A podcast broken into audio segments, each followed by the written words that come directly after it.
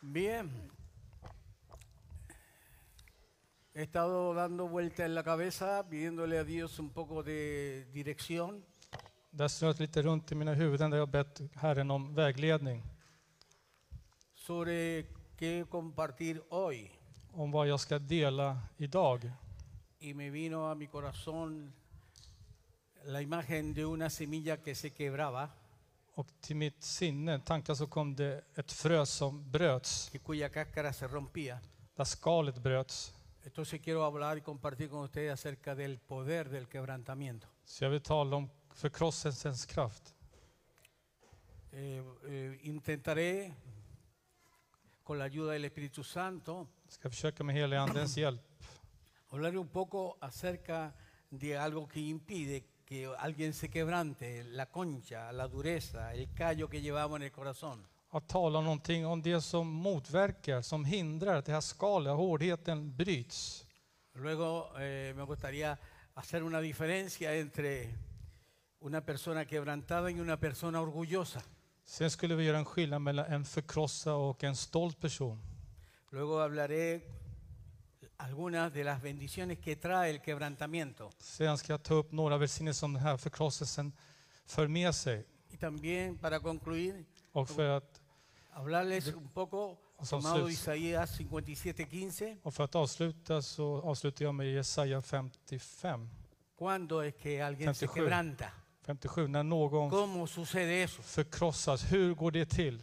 Y esperamos que sea de bendición para todos nosotros. Jag hoy día. hoppas att det blir till välsignelse för var och en av oss. Este mensaje que quiero compartir es muy necesario. Diga al que está a su lado, esto sí que es necesario en nuestras vidas. Säg till personen bredvid, det här budskapet är väldigt nödvändigt för våra liv. Si nosotros vamos al Salmo 34 Om vi går till Psaltaren 34 y leemos el verso 18, och i svenska så blir det vers 19. ahí dice, cercano está Jehová a los quebrantados de corazón y salva a los contritos de espíritu. Herren är nära dem som har ett förkrossat hjärta och frälser dem som har en bedrövad ande. Pregunto, ¿a quién está cercano Dios? Vem är Herren nära? frågar jag. A los quebrantados de corazón. Herren är nära dem som har ett förkrossat hjärta. ¿A quién salva Dios? Vem frälser Gud? A los contritos de espíritu. De som är bedrövade i anden. El Salmo 51, verso 17 también añade al respecto, Och Psaltaren 51.19 tillägger också angående det här. los sacrificios de Dios son el espíritu quebrantado, al corazón contrito y humillado Dios no desprecia. Aleluya. Offer som Gud vill ha är en förkrossat ande, ett förkrossat och bedrövat hjärta föraktar du inte Gud. Ahora, antes que tú puedas ver una manifestación del poder de Dios en tu vida, Innan du kan se manifestation av Guds kraft i ditt liv antes que una iglesia pueda experimentar, vivir un genuino y verdadero arrepen- avivamiento, arrepentimiento, Innan en församling kan uppleva en sann och genuin omvändelse necesitamos tú y yo comprender så behöver du och jag förstå que dentro de nosotros att inom oss llevamos incorporado una concha, una dureza, un callo, så bär vi ett skal, ett förkrossliga- eh, förkroppsligade som hårdhet que nos protege de ser lastimados. som skyddar oss från att, från att bli sårade. Pero cuando hemos recibido a Cristo, Men när vi har tagit emot Kristus, hemos recibido la vida när vi har tagit emot y livet esta vida penetra och när, dentro de nuestro ser, och när livet, livet tränger in i vårt inre, Él comienza a romper esa concha då börjar den att bryta sönder det här skalet que llevamos desde el nacimiento. som vi bär på sedan vi föds. Esa caparazón, caparazón que solemos utilizar para protegernos de nuestra personalidad, Den här hårdheten, det här skalet, det här som skyddar oss från eh, alltså, i vår personlighet para que nadie nos lastime. så att ingen sårar oss. Toda persona que ha sido lastimada, Alla de som har blivit sårade, toda persona que ha sido ofendida, alla människor som blivit toda förolämpade, persona que ha sido traicionada o sil- desilusionada, alla människor som blivit besvikna eller förrådda, sea por la razón que sea, oavsett vilken anledning det kan vara. porque su esposo la traicionó con otra, För att hennes make var otrogen med någon annan, o porque ella lo traicionó con otro, Eller att hon svek honom eller var otrogen med någon annan. esa concha le sirve, la usa para protegerse de no volver a ser lastimada de nuevo. Så då används det här skalet som människan bär ombord för att inte bli förolämpad igen. Muchos cuando somos lastimados, Många av oss, när vi blir förolämpade eller sårade, llegamos a decir, todas las mujeres son iguales. ¿Ha escuchado eso då usted? brukar man säga, då brukar man säga alla kvinnor är likadana. Har ni hört det här någon gång? Någon gång? O en el caso de las mujeres, todas las mujeres, son- todos los hombres son iguales. Eller på tal om kvinnorna, då brukar kvinnan säga alla män är likadana. Yo nunca volveré a tratar a mi ex ¿ah? como trataré a las demás. Jag ska aldrig mer vet du det, handskas eller behandla mitt ex så som jag gör med de andra. Entonces esa concha la usamos para protegernos Så den här hårdheten, det här skalet använder vi för att skydda oss. de volver a ser lastimados. Usted está entendiendo, För att ¿cierto? que sí? återigen bli sårad. Jag hoppas att ni hänger med och förstår. Ahora, muchos tienen miedo Många är rädda de ser desilusionados. att bli vet du det, svikna. Yo escuché a alguien decir un día, yo fui desilusionado Jag hörde någon säga jag blev des- desillusionerad eller sviken. porque conté mi experiencia a una amiga Besviken, eller ja, sviken. För att jag berättade min upplevelse till en väninna. y ella regó por toda la iglesia lo que me había pasado. Och hon spred runt omkring i församlingen det som hade hänt mig. Así que no vuelvo a confiar en nadie. Så jag litar aldrig mer på någon. Todos nosotros, diga todos nosotros, Så alla vi, säg alla vi. de alguna manera hemos sido lastimados, ¿sí o På no? ett eller annat sätt har blivit sårade, sårade. är det inte så? Por eso cuesta mucho confiar en la gente otra vez para no ser lastimados. Estoy Hace- hablando desde el punto de vista netamente eh, desde afuera, lo que le pasa a la gente.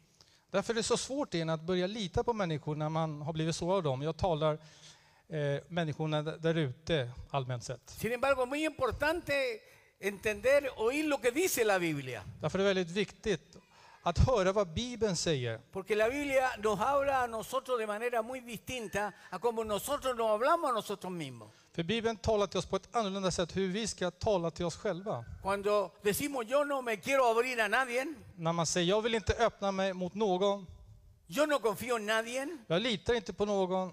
es lo que tú y yo pensamos de nosotros mismos. Det är vad du och jag tänker om oss själva. Pero quiero decirle que Dios piensa diferente a como nosotros pensamos de nosotros. Jag vill säga att Herren tänker annorlunda än vad vi tänker om oss själva.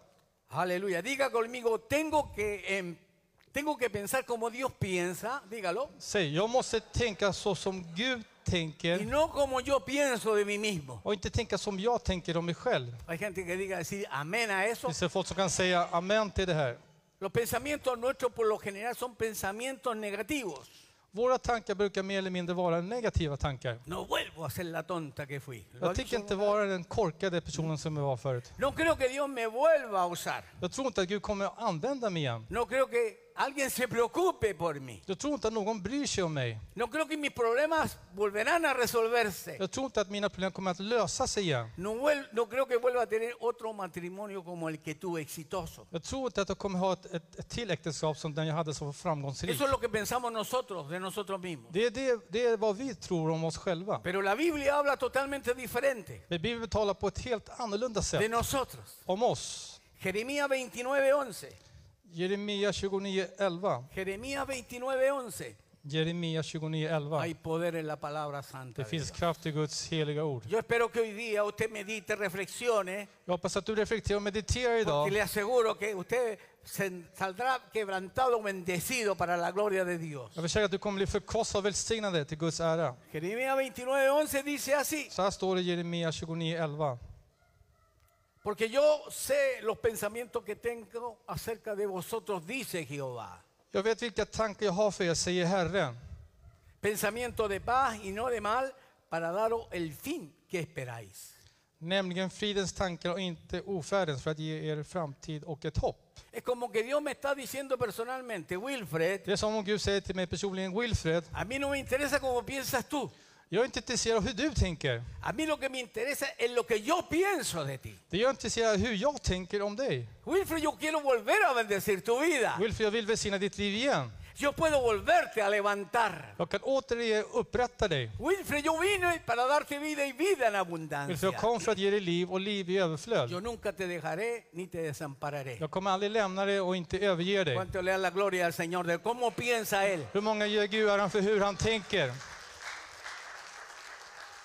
Así que tenemos que abandonar nuestra vieja forma de pensar de nosotros Så vi måste lämna det här gamla sättet att tänka om oss själva y aceptar lo que sí dice la Biblia, och acceptera det Bibeln säger de lo que cómo Él nos ve y piensa de nosotros. och om hur han ser oss och hur han tänker om oss. Por ejemplo, en Proverbios Till exempel i Ordspråksboken capítulo 3, kapitel 3, del verso 3 al 5, del, 3 del 5 al 6, verserna 5 till 6. 3, 5, 6. Kapitel 3 och 5 och 6. Mira cómo dice ahí. Och notera hur det står där. Fíate de Jehová de todo tu corazón. Förtrösta på Herren av hela ditt hjärta. Dile que está a tu lado, yo tengo que fiarme de todo corazón en mi Dios. Ah, Säg till den bredvid, jag måste förlita mig av hela mitt hjärta på Herren. Y no te apoyes en tu propia prudencia. Förlita dig inte på ditt förstånd. Reconócelo en todo tu camino y Él enderezará, enderezará tus veredas. Räkna med honom på alla dina vägar så skall han göra dina stigar jämna. Hay poder en la palabra santa. Det de Dios. finns kraft i Eso es lo Guds heliga primero ord. que tenemos que determinar. Det är det första vi måste förstå eller besluta. Que nosotros intentamos protegernos Så vi försöker skydda oss själva. de la misma manera que hay una cubierta, På samma sätt som det finns en, una dureza en la semilla som, ett, eh, som ett skydd, para skalet. que pueda salir el fruto, la vida, För att frukten ska kunna komma ut i det här livet, tiene que quebrarse. då måste det här som ett täcke eh, brytas. Así el alma que no ha sido tratada por Dios. Så är själen som inte har blivit behandlad av Gud. Así el alma o la vida de una persona que no ha sido quebrantada. Så är livet eller själen hos en person som inte har blivit förkrossad. Mientras no sea quebrantado, no sea roto esa caparazón, Des- Desto, eller, om inte den här personen förkrossas, det här skalet som man har inombords, no podrá salir la vida de su interior. då kommer inte livet att kunna bryta fram, kunna ¿Está komma entendiendo ur eso? från sitt inre. En la Biblia encontramos algunos ejemplos, no puedo meterme en muchos, I Bibeln så kan vi finna några exempel, jag tänker inte gå in på många.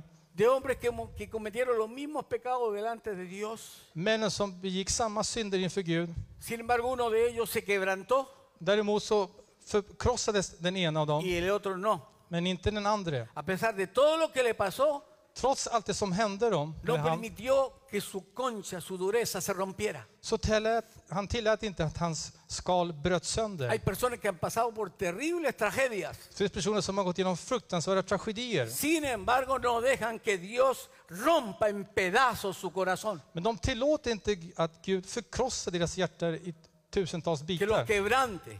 Att Gud förkrossar den. Porque quebrantamiento, seguiremos viéndolo, es significa romper en pedazos tu corazón. Förkrosselse, som vi kommer gå in lite senare, betyder att bryta sönder i massa eller tusentals bitar, om man kan säga så. ¿Cuántos quieren que Dios le rompa en pedazos su corazón? Många vill att Gud Se krossar asustan, sönder ¿ves? se era asustan porque hjärta digo, no, no, i no, många porque bitar. yo quiero mucho mi corazón, lo protejo demasiado. Nej, många blir det. Nej, jag älskar så mycket mitt mitt hjärta, jag vill Pero skydda quiero det. decirle que engañoso más que todas las cosas es el corazón del Det hombre. vill säga att hjärtat är det bedrägare som finns. ¿Quién lo conocerá? Vem känner till det? Él. Han, Gud. Y Él pesa los corazones. Och han väger, Hoy día que A la pesa el yacta. Señor nuestros corazones må y Gud vea väga våra hjärtan a qué nos estamos inclinando en verdad. och se vem vi böjer oss till.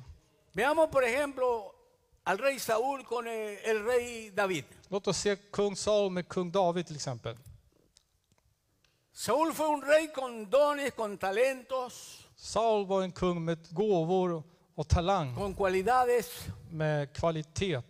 Y cuando el rey Saúl pecó contra Dios, Och när kung Saul syndade mot Gud, en lugar de arrepentirse, se rebeló contra Dios. istället för att omvända sig så gjorde han uppror mot Gud. David, en cambio, cuando fue confrontado por Dios, Däremot när David blev konfronterad av Gud, en lugar de rebelarse contra Dios, se arrepintió. istället för att göra uppror mot Gud så omvände han Se sig. hizo pedazo en pedazos, ahí llorando amargamente. Han bröt sönder i tusentals bitar och grät bittert. Si comparamos a los dos, a So- Saúl y a David, Så om vi jämför de här två, Saul och David, yo personalmente no podía decir que Saúl fue más pecador que David. så skulle jag faktiskt inte kunna säga att, att Saul var, s- eh, han var s- mer syndigare, alltså att han syndade mer än David med andra ord. o que David fue más pecador que Saúl. Eller att David syndade mer än Saul. No obstante, la Biblia ahí dice Däremot så säger Bibeln que Dios no perdonó a Saúl, pero sí perdonó a David. att Gud förlät inte Saul, men däremot så förlät han David. Lo que hizo la diferencia Så det som gjorde skillnaden här entre estos reyes mellan dessa två kungar, es que cuando Dios reprendió a Saúl, al rey Saúl, när Gud tillrättavisade kung Saul, Saúl no quiso quebrantarse. Saul vi- eh, Saul ville inte förkrossas. Por el contrario, se endureció ante la disciplina de Dios. Han blev bara mer och mer förhärdade i sitt hjärta inför Guds disciplin. Se amargó este hombre Han blev bitter, den här y mannen, comenzó a llenarse de celos, och började fyllas a av vet du llenarse de det, confianza de avund toda la gente. och um, misstro av Hasta, människor. Han, började, han hasta de litade inte su på hijo människor. Jonathan. Han, till och med, han, till och med inte, han litade till och med Y inte ens på sin terminó son consultando a una bruja. och slutade med att rådfråga en häxa. Cuando David fue confrontado por el profeta Natán, När David blev konfronterad av profeten Natan David cayó al suelo en un mar de lágrimas, så föll David ner på golvet, på marken, i tårar. quebrantado, hecho pedazos, Helt förkrossad och helt vet du det, bruten i al saber tusentals que bitar. su pecado era grande delante de Dios När han fick vetskap om att hans synd var stort inför y Gud que él había roto el corazón de Dios. och att han hade krossat Guds hjärta. David permitió Så David que el tillät Espíritu Santo quebrantara su corazón. att den helige anden förkrossade hans ande. eller Cuando el Hans, profeta Natán le Yata. dijo a David, när profeten Natan sa till David, el hijo que vas a tener con tu amante den son som du kommer ha med din älskarinna va a morir.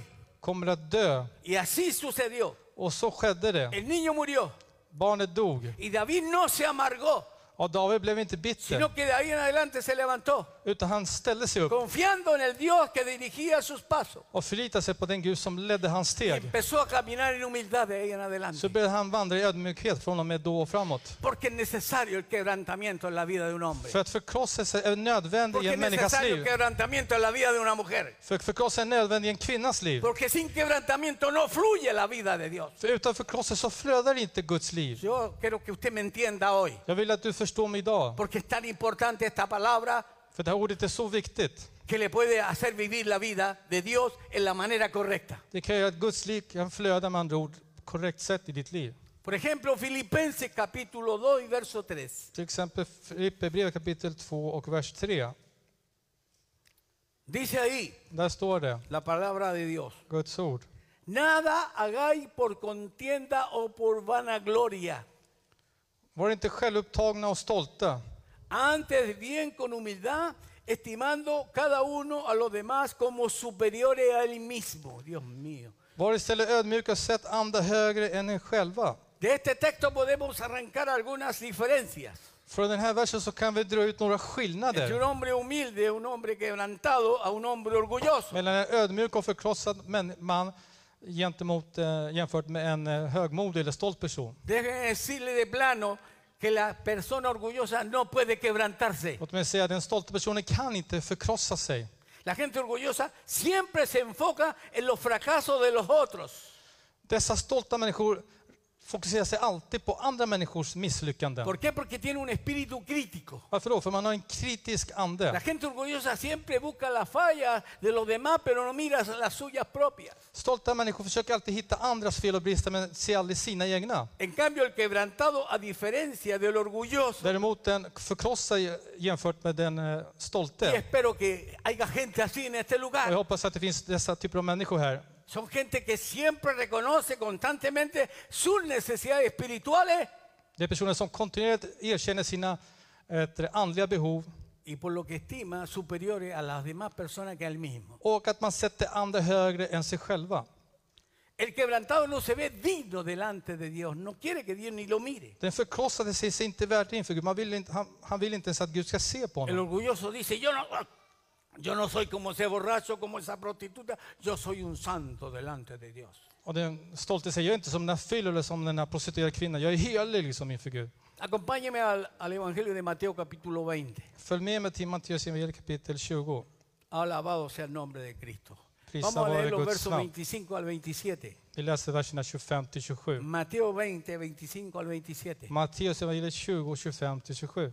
También aquí adelante lo tienen ahí en la, la Ni kan pantalla. även se det här framme om ni vill. Dice así, Så här lyder ordet. léalo bien con detención, Läs det noggrant. que Jesús está hablando con sus discípulos, con la gente. Jesus talar här med sina lärjungar och folk. Entonces él llamándolo a ellos, Jesus kallar dem till sig le dijo, och sa. sabéis que los gobernantes de las naciones se enseñorean de ellas Ni vet att folkens ledare uppträder som herrar över sina folk. y los que son grandes ejercen sobre ellas autoridad. Och deras, Potestad. stor, och deras stormän använder sin makt över dem. Los mira a ellos Han ser på dem. y dice, para entre vosotros no será así, Så Jesus tittar på dem och säger, men så ska det inte vara bland er. sino que el que quiera hacerse grande Den som vill vara entre vosotros störst bland er será vuestro servidor. ska vara de andra tjänare. Y el que quiera ser el primero entre vosotros será vuestro siervo. Och den som vill vara främst, främst bland er ska vara de andra slav. Al poder. ¿Cuántos han leído usted esta Hur palabra? många har läst det här bibelordet förut? Es fácil leerla, pero no es fácil vivirla. Det är lätt att läsa det, men det är inte lätt att leva det här. El orgulloso siempre busca que le sirvan. Den stolte söker alltid att folk ska tjäna. Mira a la gente Honom, como sus hola. servidores. De ser sina människor som sina tjänare, som sina betjänter. El quebrantado, al contrario, Den förkrossade precis tvärt emot. siempre busca a quien hacerle un favor, Försöker alltid söka någon som han kan göra en- någon tjänst a till. quien servir, Men man kan tjäna, porque está imitando a su Señor. för han imit- imiterar sin herre.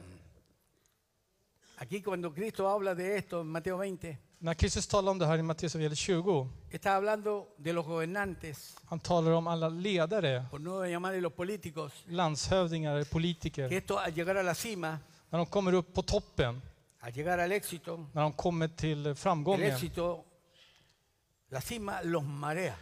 När man kommer upp till toppen och blir framgång så blir man snurrig. Y en vez de mirar a la gente para servirla, empiezan a mirar a la gente como sus servidores. Och istället för att se sina människor för att tjäna så börjar man se sina människor att de ska tjäna en Pero istället. Jesús le dice claramente, entre ustedes no será así. Men Jesus säger till er, så ska det inte vara bland er. Esto no puede pasar en la iglesia. Det här está kan diciendo. inte ske i församlingen med andra Tú ord. no puedes llegar a la iglesia dando órdenes. Du kan inte komma hit till kyrkan och ge order. Tráeme los zapatos, esto o aquello.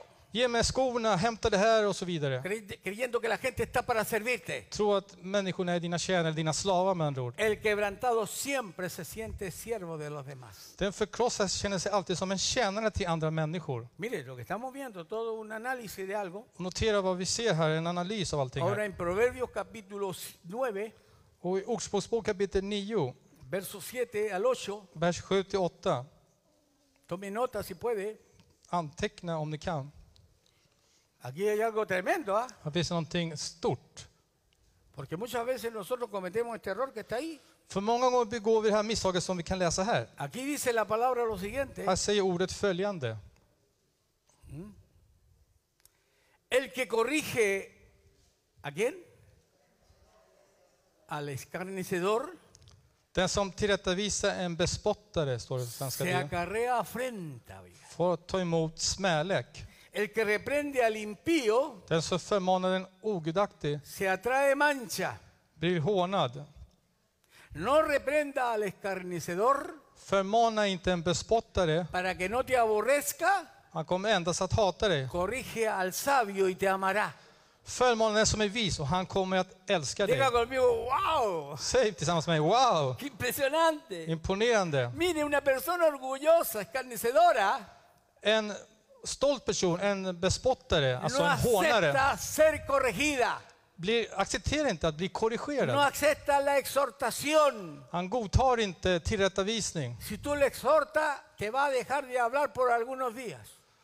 Om du uppmanar någon till tillrättavisning så kommer inte han prata med dig under några dagar. Cuando es corregido, När man blir korrigerad, se amarga, man blir bitter, se entristece, man blir bedrövad. porque él cree que no merece ser corregido, exhortado. För den personen tycker att han inte är värdig att bli tillrättavisad och Y sådär. comienza, como dijimos, a odiar a la persona que lo corrigió Och då börjar vi, som vi läste, då börjar han hata den o que personen lo som har exhortó, como sea. rättat eller tillrättavisat honom. No lo vuelve a mirar con buenos ojos. Den personen tittar inte igen med eh, en bra blick. ¿Por qué? Porque se cree intachable. För den personen tror att han är oklanderlig. No necesita que nadie le diga nada porque se cree perfecto. Han känner att han inte behöver att någon säger någonting till, till, en, till en själv, för han känner sig perfekt. En cambio, la persona quebrantada, humilde, sí Däremot- recibe la corrección. Däremot den som är ödmjuk och förkrossad godtar, tar emot ¿Cuántos de tillrättavisning. ustedes no les gusta que le digan lo que tienen que hacer? Hur många av er gillar inte att man säger till vad ni ska göra?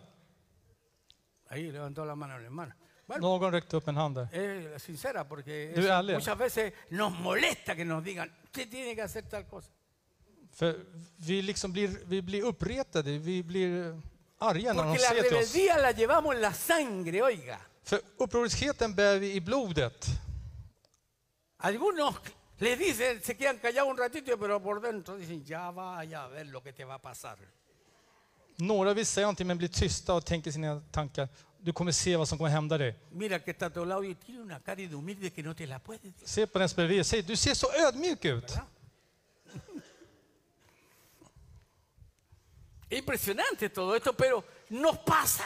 Allt är imponerande, men allt det här händer oss. ¿Nos pasa o no nos pasa? Det här sker oss, eller gör det inte? ¿Cuántos salen saltando en un pie cuando le dicen, no estuvo bien lo que usted hizo? Hur många s- Aleluya, är gloria a glada, Dios, hoppar så här, när de maravilloso. säger det där var inte bra det du gjorde. Liksom. Prisa vare Sale con Gud. una cara de limón enojado. Kommer ut, ser ut som en citron, arg och, och bitter och liksom, som en tjur. Que Dios nos bendiga en este día. Må Gud välsigna oss på den här dagen. Dile que está a tu lado que Dios te bendiga en este día, por Säg till personen favor. bredvid dig, Gud välsignar idag. En el Salmo 19, I Psaltaren 19, verso 19, verso 2 y 13, verserna 13 och 14 i Svenska Bibeln, dice así. står det så här. Ah, esta cuestión sí que está complicada. ¿eh? Ah, Det här verkar krångligt alltså. Hay una pregunta que hace el Espíritu Santo. Det är en fråga som den heliga anden ställer här. ¿Quién podrá entender sus propios errores? Vem märker själv hur ofta han felar, eller den personens misstag med andra ord?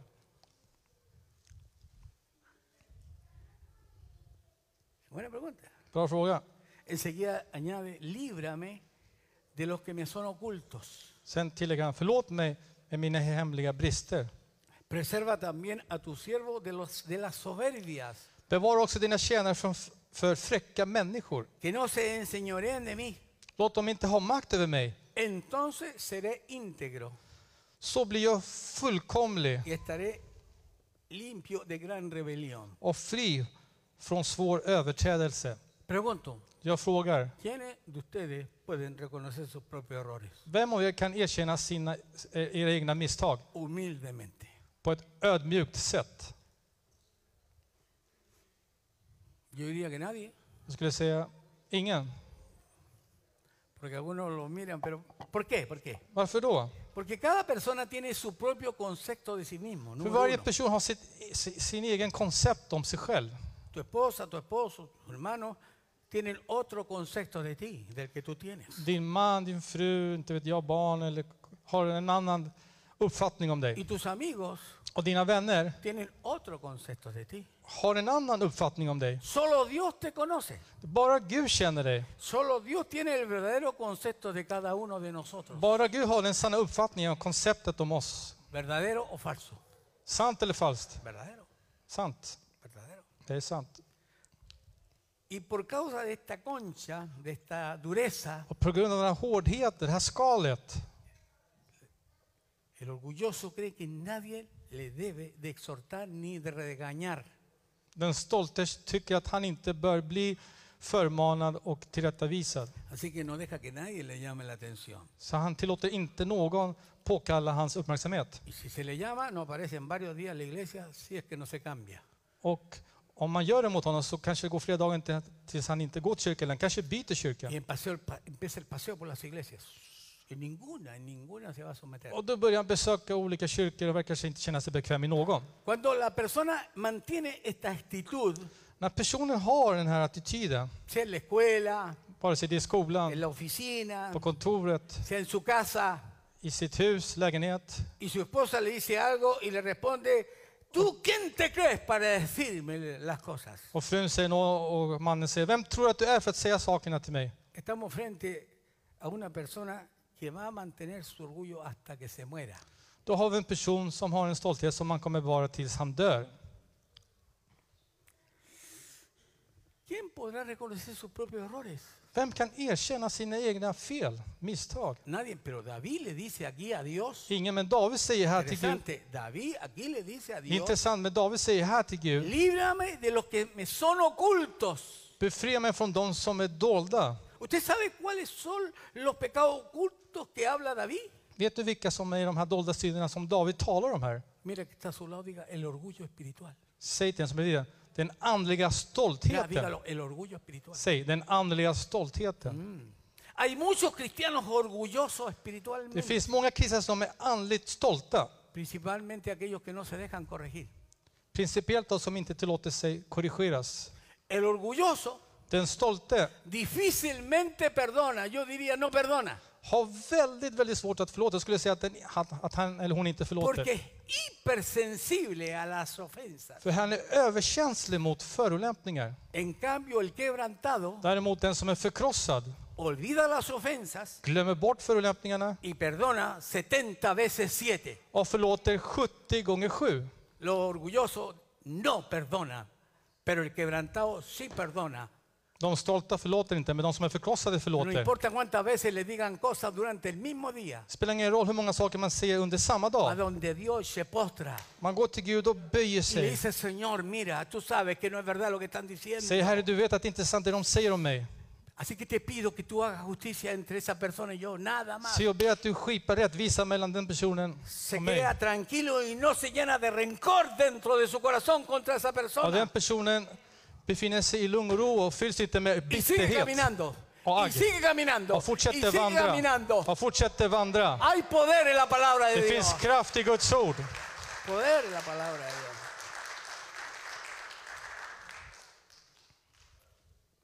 Hay varios beneficios que trae el quebrantamiento, por supuesto. Det finns flera förmåner som den här förkrosselsen medför, för med sig. Yo solamente tocaré un- uno, dos o tres, nada más. Jag tänker bara nämna eller ta upp två eller tre stycken. Primero, el quebrantamiento Den Först, först och främst så, permite så tillåter que förkrosselsen la vida de Jesús se manifieste a través de mi propia vida cuando estoy quebrantado. att Jesus liv manifesterar sig genom mitt eget liv när jag är förkrossad. Recuerda que comenzamos leyendo Kom ihåg att vi började läsa que Dios está cercano a los quebrantados de corazón. att Gud är nära de som är förkrossade i sitt hjärta.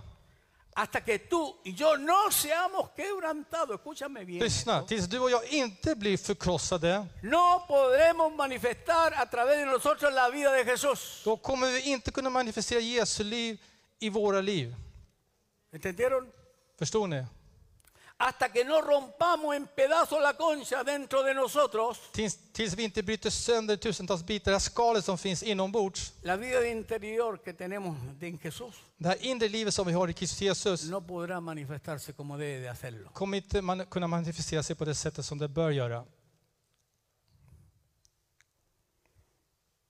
La Biblia dice algo muy importante. Och Bibeln säger någonting som är väldigt viktigt. Cristo Jesús, antes de la crucifixión, Innan Kristus Jesus korsfästes tomó el pan så tog han brödet y lo partió. och han bröt på den Diciendo- och sa Esto es mi cuerpo que por vosotros es partido. det här är min kropp som är utgiven, utgiven för er. Escúchame bien, el pan tenía que ser partido, roto, en Lyssna, pedazos. brödet var tvungen att bryta sönder i många Tenía que bitar. ser quebrantado Den var tvungen att, krossa, att bli para poder krossade alimentar a otros. för att kunna livnära andra.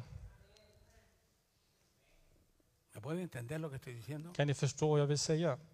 El pan representa Så bröd que representerar, hasta Jesús no fuera hecho pedazos tills Kristus inte blev, gick sönder i tusentals bitar y hasta que no fuera totalmente quebrantado como lo fue en la cruz och del Calvario, tills dess han inte blev förkrossad helt och hållet som han blev på korset, no pudiera haber Golgata-korset, alimentado a ninguno de nosotros. så skulle han inte kunna livnära någon av oss. Por eso que en la cena del Señor, Därför på Herrens måltid, el pan, nattvardet, lo brödet, partimos, lo quebramos en muchos pedazos. vi bryter sönder i många bitar. Porque a través de ese quebrantamiento nos entrega vida. För genom den här förkrosselsen så får vi Nos entrega liv. la vida poderosa del Han ger Señor. oss Guds mäktiga liv. Hay poder en la vida de Dios. Det finns kraft i Jesu liv.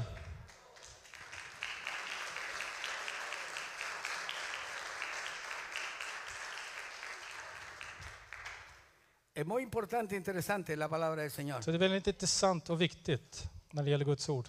Pablo decía, Paulus sa, llevando en el cuerpo siempre, por todas partes, la muerte de Jesús. att vi alltid bär i hans kropp Jesu död. Överallt, på alla Diga, si ställen. tú quieres vivir, Så om du vill leva, tienes que conocer la muerte primero. då måste du först och främst känna till döden. Nadie que esté vivo, Ingen som är que levande no ha muerto, puede llevar la vida de Jesús. kan bära Jesu liv. Aló. ¿Qué cosa llevaba Pablo? Vad var det Paulus bar på? Por todas partes. Överallt han gick. Diga conmigo la muerte de Jesús. Diga. Säg Jesu Kristi död. ¿Qué llevaba Pablo cuando iba en el metro Vad bar Paulus när han åkte to- på tunnelbanan? o cuando iba al restaurante Eller när han gick till restaurangerna? o cuando iba a la iglesia Eller han- när han gick till o kyrkan? cuando iba a su casa? Eller när han var på väg ¿Qué hem? llevaba Pablo? Por favor, respóndame. Säg mig, vad bar Paulus på? La muerte de Jesús. Jesu död. ¿Mm? ¿Para qué? Till vad? ¿Por qué llevaba la muerte de Varför Jesús? bar Paulus Dice, para Jesu que död? también la vida de Jesús se manifieste en nuestros cuerpos. För att Jesu liv ska manifestera sig i våra kroppar. Hay que llevar la vida Så man måste bära livet o la, la muerte que quiere usted. eller La döden. Vi- muerte, la muerte de Jesús Vad tror du? Jesu död. para esto. No podremos manifestar la vida de Jesús hasta que no muramos a nosotros mismos. Vi kommer inte kunna manifestera Jesu liv förrän vi dör till oss själva.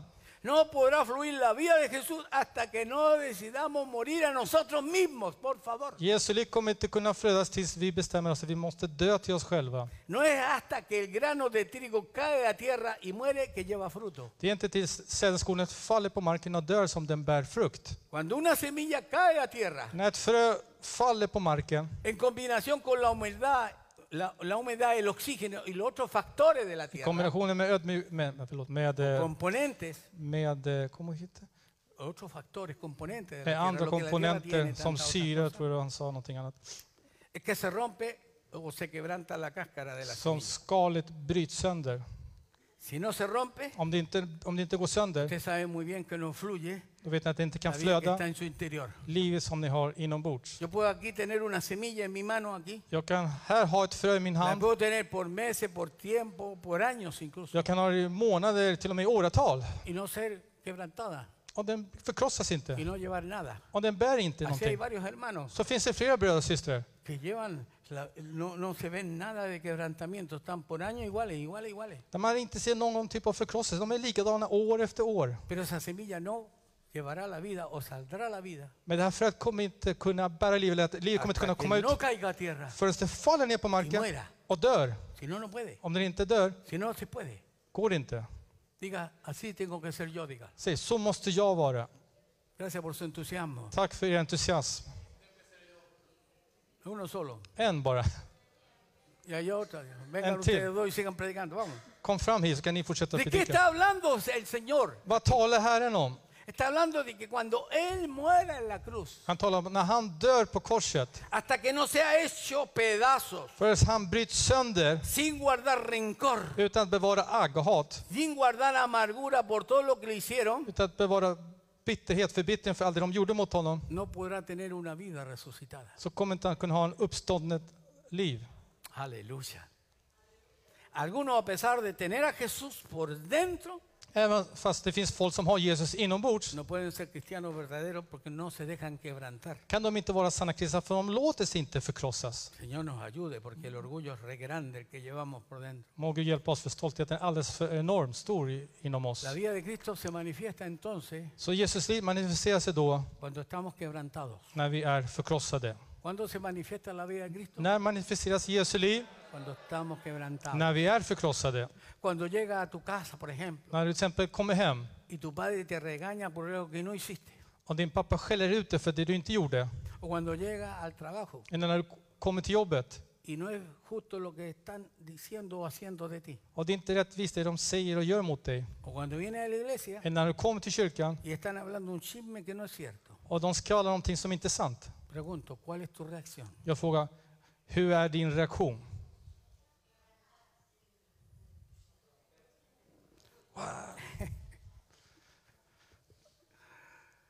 ¿Qué están hablando? Ah, vad pratar jag om?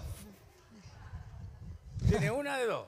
Det var en ett alternativ eller andra. Enojarte porque tu orgullo está herido Bli arg för att din eh, stolthet är sårad o no responder, eller inte svara. sino encomendar el asunto al Señor. Utan anförtro det här till Herren. ¿Qué crees tú? Vad tror du? Padre, tú sabes Pappa, du vet que lo que están diciendo de mí no es verdad. att det de säger om mig är inte sant. Yo no me voy a amargar con esa persona. Jag tänker inte bli förbittrad med den här personen. Aunque me está haciendo la vida a cuadrito, Även om han sönderdelar yo te mig pido, Señor, haz justicia så ber jag Herren att du gör rättvisa entre esa persona y yo. bland den personen och mig. ¿Sabe por Melano. qué esa persona reacciona con tal nobleza y con ese perdón? Vet ni varför de reagerar med en stor ädelhet och på det sättet? Porque es una persona quebrantada. För det är en förkrossad person.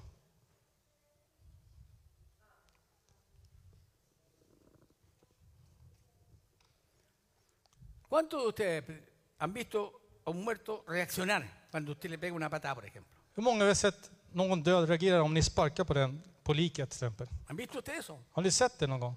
¿Han visto un muerto quejarse? ¡Oh! Har ni sett någon död som aj, eller Con åh. abrir los ojos y pegarte una mireta ¿qué estás haciendo? Deja a los muertos tranquilos. Plötsligt så lyfter han blicken och säger låt de döda vara i fred liksom. Posible, Det är helt omöjligt, porque está muerto. för de är ju döda. ¿Cuántos están muertos aquí? Hur många är döda La här? pregunta, ¿cuántos están vivitos y coleando? Hur många är väldigt levande?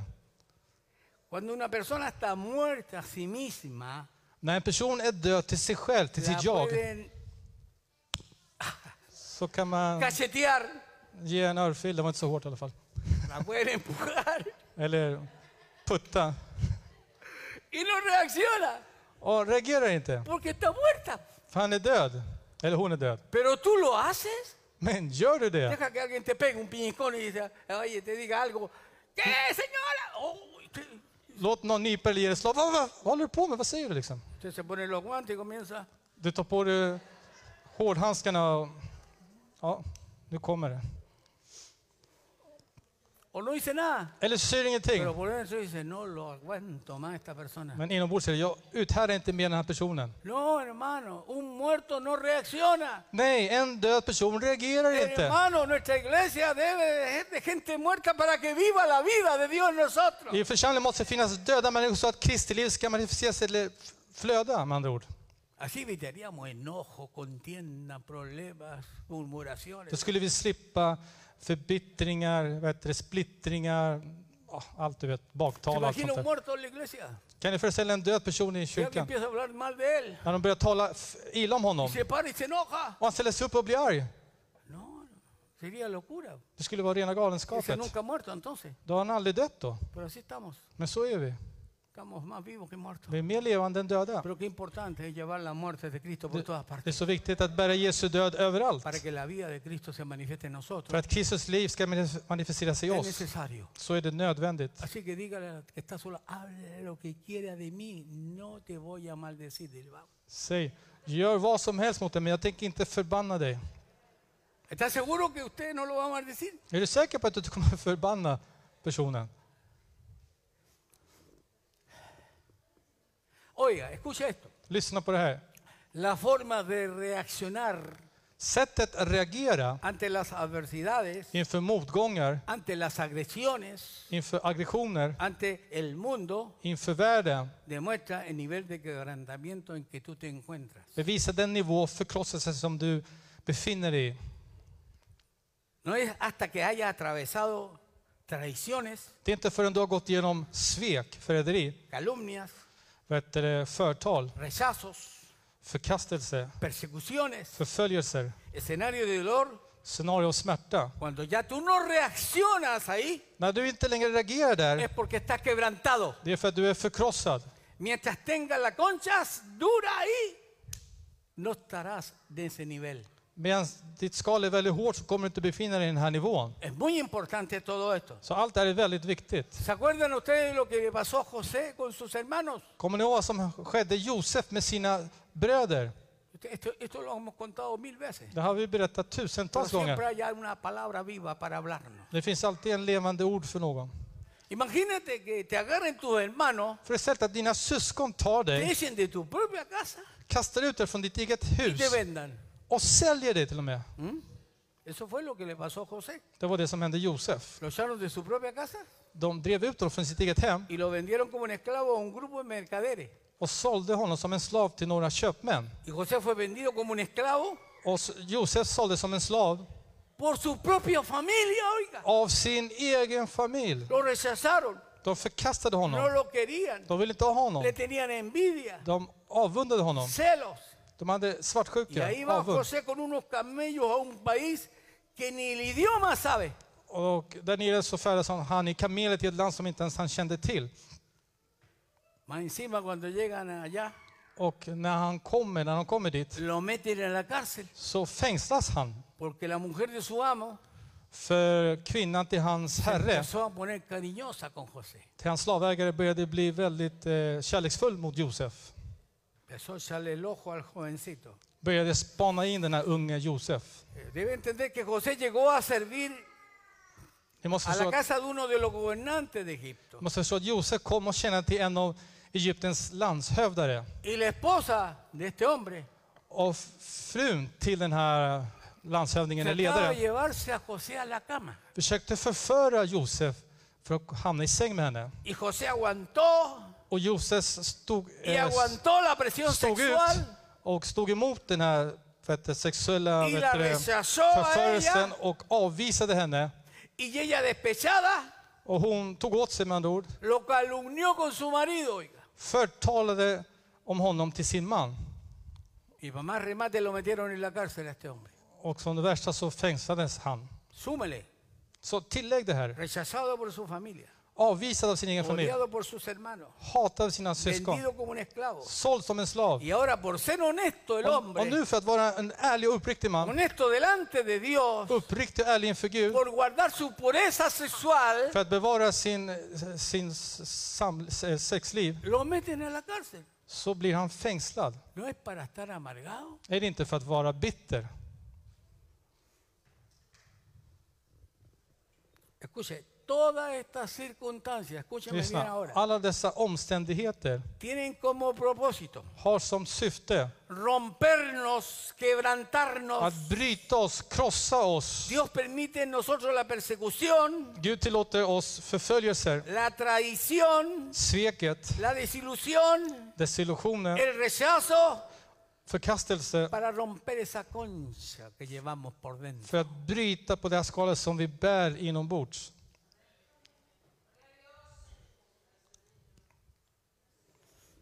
Así que no te endurezcas, mi hermano, Så förhärda dig inte min broder syster por lo que está atreva- atra- atravesando ahora. för det som du håller på att gå igenom nu. Por el contrario, deja que Dios siga rompiendo tu vida, Utan tvärtom, låt, tillåt Gud fortsätta bryta que ditt te liv. siga quebrantando. Att han fortsätter förkrossa dig. Amén.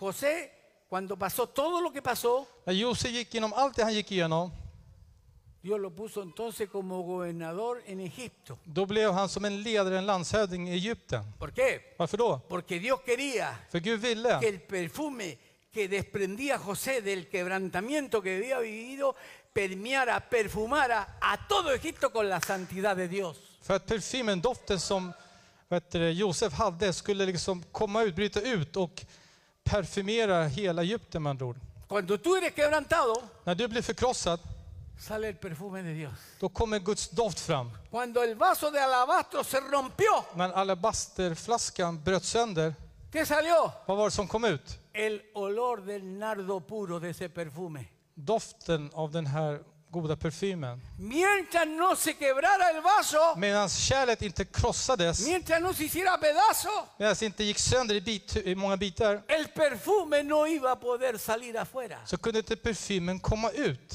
Mientras tú y yo no seamos quebrantados, Medan du och jag inte blir förkrossade, no podrá salir el perfume de Dios en nuestras vidas para bendecir a los demás. då kommer inte Guds parfym komma ut för att ¿Cuánto välsigna dan andra gloria al människor. nombre del Señor. Hur många ger Gud äran?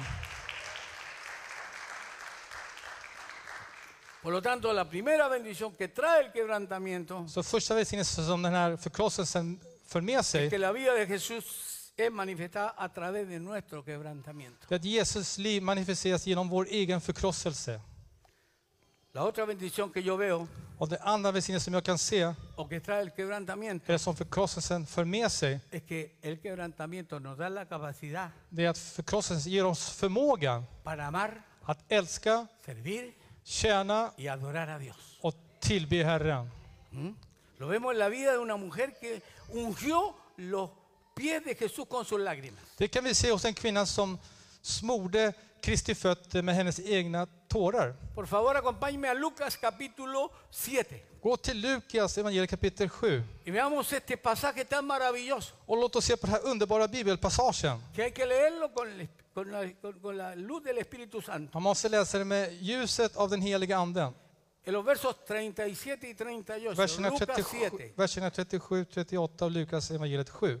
dice ahí lo siguiente. Där står det följande. Entonces una mujer de la ciudad que era pecadora, al saber que Jesús estaba a la mesa en casa del fariseo, trajo un frasco de alabastro con perfume y estando detrás de él a sus pies, llorando, comenzó a regar con lágrimas sus pies y enjugaba con sus cabellos y besaba sus pies y lo ungía con el perfume.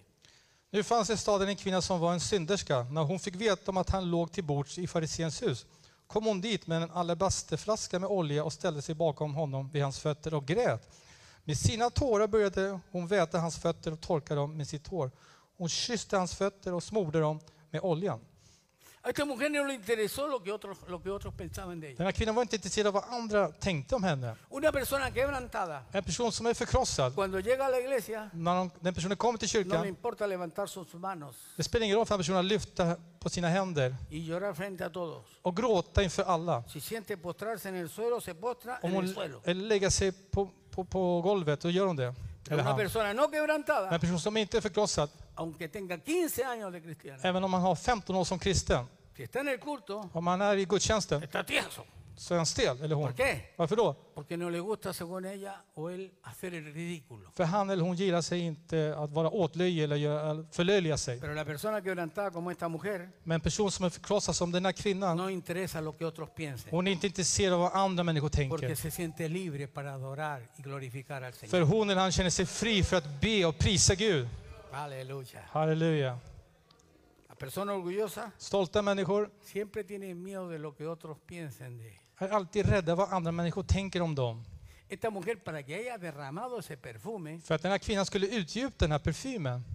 Se sabe que era un perfume como un ahorro de un año entero de trabajo, Man vet att det var en parfym som hade bearbetats under ungefär ett år. pero a ella no le importó För me- För henne spelade det ingen roll. ni el dinero, Varken pengarna ni sus cabellos, porque los cabellos en ese importe eran muy importantes. eller hennes hår, för det var väldigt viktigt vid den tiden.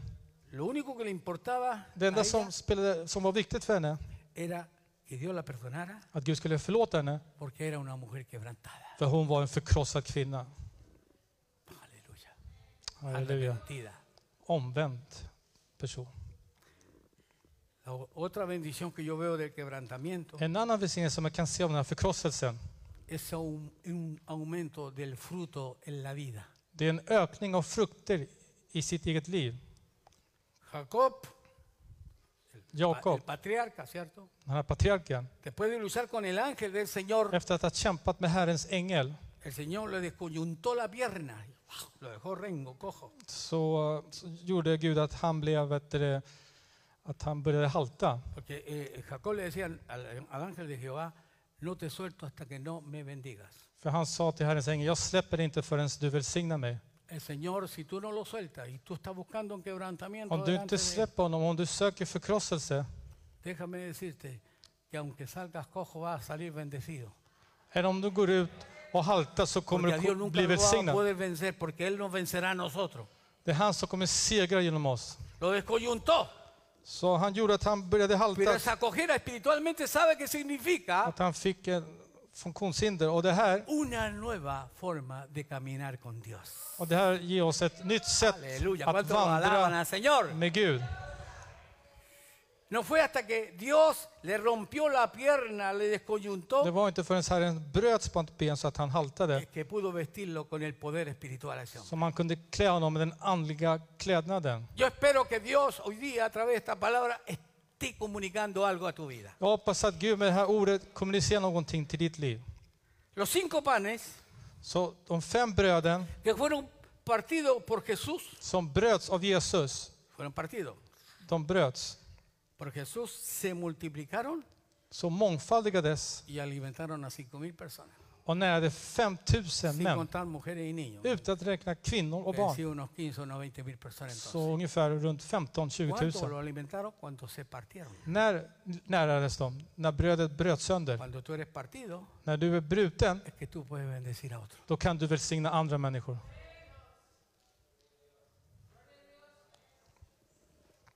Cuando el frasco de María fue quebrado, När den här flaskan bröts, es sprack, que la fragancia llenó toda la casa. den här parfymen, ar- jag vet, inte, aroman fyllde hela huset. Cuando el qui- cuerpo de Cristo fue despedazado, När Kristi kropp, Kristi kropp bröts sönder, es que salió la vida eterna para salvación. då kom det eviga livet ut för Halleluja. frälsning. Nunca podrá haber fruto en nuestra vida hasta que no seamos quebrantados. Det kommer aldrig kunna finnas frukter i våra liv förrän vi blir förkrossade. Mientras tengamos esa concha, Medan vi har det här skalet, no servimos para Dios. då kan vi inte tjäna Herren. Dios no nos puede usar. Gud kan inte använda oss. Porque la vida de Jesús no puede fluir a través de nosotros. För Jesu liv kan inte flöda genom våra Y liv. tampoco podremos alimentar a nadie, Och vi kan inte livnära någon ni bendecir a nadie, eller välsigna någon si no estamos quebrantados. om vi inte först är förkrossade.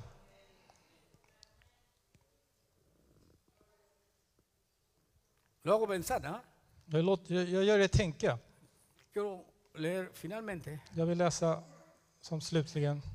un texto que quería comenzar, pero lo quiero terminar con él. Jag s- avslutar med en vers som jag ville börja med, men jag avslutar med den istället. Isaías 57, 15. Jesaja kapitel 57. Por favor, mire ahí. Titta och läs där. Isaías 57, 15. Muy importante. Jesaja 57, 15. Väldigt viktigt. Dice así. Så här står det. Porque así dijo el alto y el sublime, Så säger den höga upphöjde, el que habita la eternidad. han som trona till evig tid. Diga, déjeme decirle algo. Låt mig säga dig något. Si la eternidad existe, Om evigheten existerar, es porque la habita, Cri- la habita Cristo. det är för att Kristus lever i den. Det är han. De Él sale la eternidad. Evigheten kommer ut, här, Hallå, alltså mitt inte ändå. utgår från honom. De Él sale esa dimensión llamada eternidad. Alabado Från sea Gud su själv nombre. kommer den här dimensionen ut. Esa bendición que es eternidad. Den här välsignelsen som är evigheten. En un momento tuvo un paréntesis. Vid ett tillfälle så hade den en parentes. Y ese que es eterno Och han som är evig se vistió del principio y del fin. klädde del sig av alfa y del omega. början och slutet, alfa och omega. En ese paréntesis, Så inom den här parentesen, desde hasta la eternidad, från och med till evigheten, aleluya, es que Él trajo a la existencia todo lo que hay. han förde med sig existensen, allt det som finns. Luego Él Sedan se llama a sí mismo kallar han sig själv el Israel de Dios. Israels Gud. Él es el Israel de Dios. Han är Israels Gud. Él es la vida del pueblo de Dios. Han är livet, Guds folks Y liv. lo vemos en todo el Antiguo Testamento. Och vi kan se det i hela Gamla Testamentet. Pero luego determina Men sen så bestämmer han hacerse carne att bli kött, y vivir entre nosotros. bli människa och leva bland Para oss. que nosotros veamos su gloria y su grandeza. Att vi ska se hans härlighet och storhet. Y luego Och senare Él se deja matar en una cruz så låter han sig dödas på ett kors. para desparramar o desfluir la vida de Dios que ha llegado a nosotros. För att låta Guds liv flöda som har kommit till oss. ¿Cuánto dan gloria al nombre de Jesús? Hur många tackar Herrens namn? Porque así dijo el alto del sublime, Så sa den höge upphöjde, el que habita la eternidad, han som tronat i evig tid. y cuyo nombre, ¿cómo es el Och, nombre de él? och heter, vad heter han? Dígalo fuerte, Say el that. santo. Den helige. Diga cómo es el nombre de él, Vad el heter han? santo. Jo, den helige. Yo habito en la altura y la santidad, Jag bor i det höga och heliga. y con el quebrantado y humilde de espíritu, Också hos den som är förkrossad och har ödmjuk para ande. hacer vivir el espíritu de los humildes För att ge liv åt de ödmjukas ande. y para edificar el corazón de los quebrantados. För att ge liv åt de förkrossades Halleluja. hjärtan. Cuando somos rotos, När blir vi brutna? cuando nos confrontamos con la santidad de Dios. När, blir vi, när vi konfronteras med Guds helighet. Cuando usted se confronta con la santidad y se mira en un espejo, es que usted se rompe en pedazos. När du konfronteras med Guds helighet och ser i spegeln, då har du bryts sönder i många bitar. Es necesario tener un encuentro con la santidad del Señor. Det är nödvändigt att ha ett möte med Guds helighet. Porque la santidad te lleva al quebrantamiento. För heligheten för dig till Porque te förkrosselsen. tapa, no puedes ver cómo För du- alguien tan santo du se está skyller det. manifestando a tu vida. Du tänker, du kan inte förstå någon så helig manifesterar sig till ditt liv. Así que no es hasta que somos rotos, Det är inte förrän vi går sönder, att hasta vi, que somos hechos pedazos tills vi krossas sönder dentro de nosotros, inom oss. es que comenzamos a vivir. Det är då vi börjar leva. La muerte trae la vida. Dígale que está a su Sí. lado, la muerte trae la vida. Döden för med sig livet. ¿Ah? El que quiera salvar su vida, dijo Jesús, Den som vill rädda sitt liv, sa Jesus, ¿qué le pasa? La perderá. skall förlora den. Pero el que pierda su vida por causa mía, Men den som förlorat li, mitt, eh, hans liv på grund av mig, la pierda. den som förlorar sitt liv på No grund av la mig, salve, la pierda, ska, som förlorar sitt liv, la hallará. skall finna det. Jesús está hablando del quebrantamiento. Så Jesus talar om förkrosselsen. Hasta que tú no seas muerto, quebrantado, no podrá fluir la vida de Dios. Förrest du inte, blir, förrest du inte dör och blir förkrossad kommer inte Guds liv kunna manifestera sig. Después del quebrantamiento, Så efter förkrosselsen, vienes a hacer, mira al que está a tu lado, dile una jarra nueva. Un säg till vaso Bibeln, nuevo. då blir du ett nytt kärl.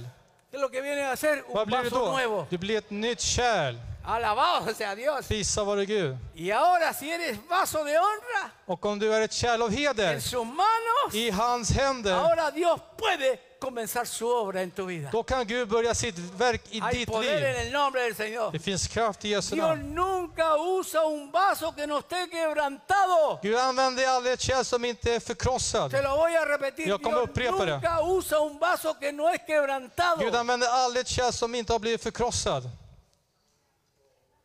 Isaías dice, el Dios al, que es alto y sublime, Jesaja säger den höga es upphöjde. decir, que no hay alguien más alto que Vi Dios, säger att det finns ingen som är högre än Gud, es el que habita en la eternidad, han som tronar i evigheten cuyo nombre es el santo, och heter den helige y habita con el quebrantado y humilde de espíritu. och som bor också hos den ödmjuke och förkrossade i ¿Y sitt qué hace hjärta. con ese quebrantado y humilde de Eller i espíritu? ande menar jag. Lo hace vivir, Och vad gör den personen? Jo, han låter honom Ah. leva. manifiesta su gloria. Manifesterar Guds Por härlighet. eso que la gente de Dios Det är därför Guds folk tiene olor a santo.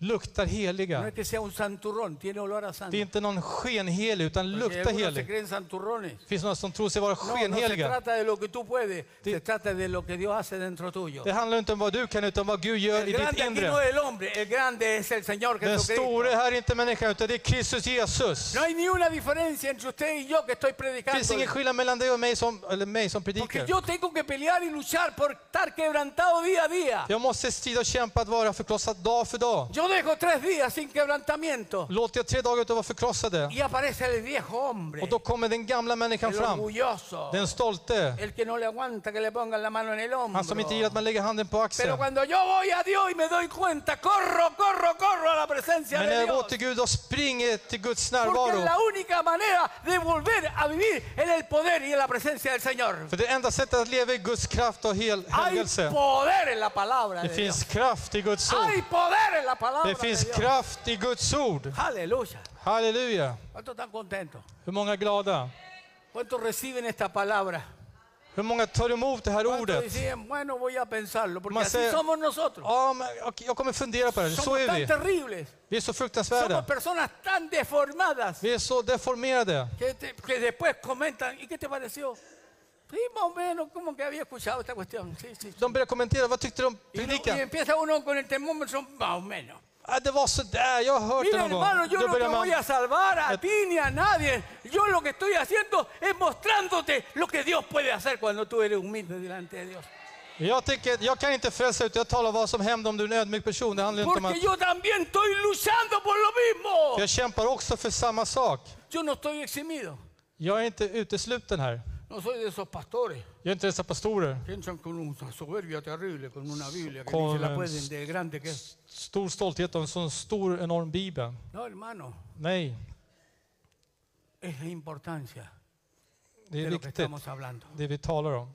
Lo reciben, Tar ni emot det? lo necesitan. Behöver ni det? No importa que tengas años te convertiste. spelar ingen roll om du har många år som No kristen. importa que seas siervo o sierva del spelar Señor. ingen roll om du är en tjänare eller en tjänarinna till Gud. No importa que te creas lo que te creas. spelar ingen roll vad du tror det vara. Lo importante es que no tenga un concepto tan distinto del que Dios tiene de ti. Det är mismo. viktigt att du inte har en annan, f- ett begrepp om dig, om den Gud har om dig. Y reconozca Och att du erkänner que para vivir estos últimos días que nos quedan, att leva de här sista dagarna vi har kvar, hay que vivir los quebrantados. måste man leva förkrossad. Porque la influencia, För påverkan la corriente que lleva este mundo och es muy fuerte. strömmen som den här världen- världen har är väldigt starkt. Como nunca está arrastrando a los hijos de nuestros hijos. Som aldrig förr så släpar det på våra Como barn. nunca está arrastrando a la gente. Och det släpar på folk som aldrig Como förr. nunca ya no se puede hacer nada. Och man kan inte göra någonting. Porque es muy fuerte la För corriente. strömmen är väldigt stark. Pero todavía hay Men det finns fortfarande 7.000 personas que no 7000 han doblado su, pi- su pierna delante. som de- inte har de böjt Baal. sina knän inför ¿Cuántos Baal. de esos hay aquí? Hur många av dessa finns det här? ¿Cuántos de ellos se ne- sienten necesitados Hur många av dem känner sig del behövda? poder de Cristo Det Jesús? finns kraft från Guds ord. Amén. Deja la grabación hasta este momento, por favor.